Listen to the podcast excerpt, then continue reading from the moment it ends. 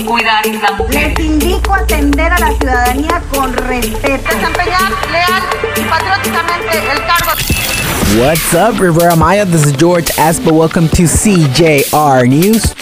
They hire more than 1,600 Chetumaleños for hotels in the Riviera Maya and Cancun. The CROC organized the first labor recruitment fair in the southern part of the state.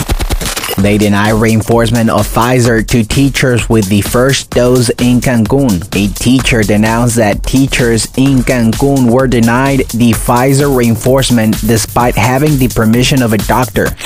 Mexican Caribbean cancels promotion due to COVID restrictions in Europe. Given the uncertainty due to the coronavirus, Mexican destinations canceled their participation in the IBTM fair in Barcelona.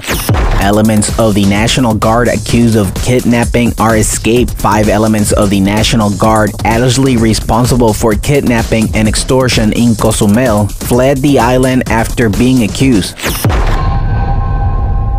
Thank you for listening, CJR News. This is George Aspo. You can find me on YouTube as CJR News. Don't forget to subscribe to our podcast on Google, Spotify, and Apple. Thank you and goodbye.